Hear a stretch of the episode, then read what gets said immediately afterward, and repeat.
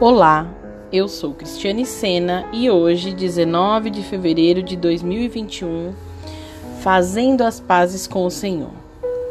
Antes de mais nada, eu quero falar com vocês sobre o temor. Temor é um sentimento de profundo respeito e obediência. Será que nós temos tido temor diante do Senhor?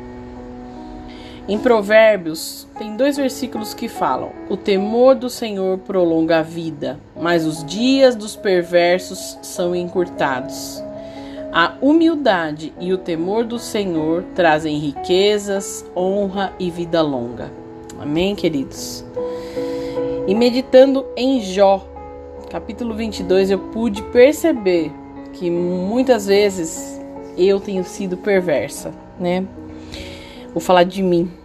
E eu quero te encorajar também a ver se na sua vida você tem tido alguma atitude de perversidade, para que você possa também colocar diante do Senhor esse desejo de mudança, para que você possa, assim como eu, buscar, né, ser correto. Em nome de Jesus. E que a, o temor do Senhor possa vir em primeiro lugar nas nossas vidas. Amém? Diz assim: será que uma pessoa, por mais sábia que seja, poderia ser útil para Deus? Será que interessa ao Todo-Poderoso que você seja honesto? Que lucro ele tem se você é correto em todas as coisas? Se ele o castiga e o chama para prestar contas, não é porque você o adora com todo respeito, mas sim porque cometeu muitos pecados e as suas maldades não têm conta. Vocês não davam água para as pessoas cansadas, nem comida aos que tinham fome. Você usou a sua posição e o seu poder para se tornar o dono da terra. Você roubou e maltratou os órfãos e nunca ajudou as viúvas. Por isso, agora você está cercado de perigos e de repente o medo toma conta de você. A escuridão é tanta que você não enxerga nada e uma enchente o arrasta. Mas você pergunta: será que Deus sabe alguma coisa? Será que você quer andar nos caminhos que os maus têm seguido desde os tempos antigos? Eles morreram de repente, como se fossem levados por uma enchente. A Deus eles diziam: Deixe-nos em paz. E comentavam: o que pode o Todo-Poderoso fazer em nosso favor? Mas diz assim, no, no versículo 21, fala assim: Jó faz as pazes com Deus.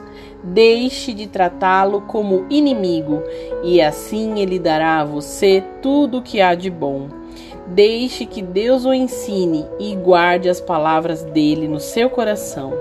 Se você voltar para o Todo-Poderoso e se humilhar, se você acabar com a maldade que há em sua casa, se o ouro mais precioso não tiver valor para você e for como pó ou as pedrinhas do ribeirão, então o Todo-Poderoso será o seu ouro puro, será a sua prata mais preciosa.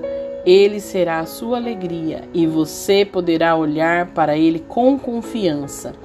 Ele ouvirá suas orações e você lhe dará o que prometer. Tudo o que você fizer dará certo, e a luz brilhará no seu caminho. Deus rebaixa os orgulhosos, mas salva os humildes. Ele o salvará de você. Ele o salvará se você for inocente e for correto em tudo o que fizer. Amém, queridos que Deus possa nos ajudar, né? Eu creio que Ele está pronto, sempre pronto. Basta a gente querer. Amém? Que essa vontade reine nas nossas vidas. Em primeiro lugar, o temor do Senhor. É? Que nós não sejamos mais enganados por nós mesmos. Amém? Que Deus te abençoe. Um ótimo dia. Beijo no coração.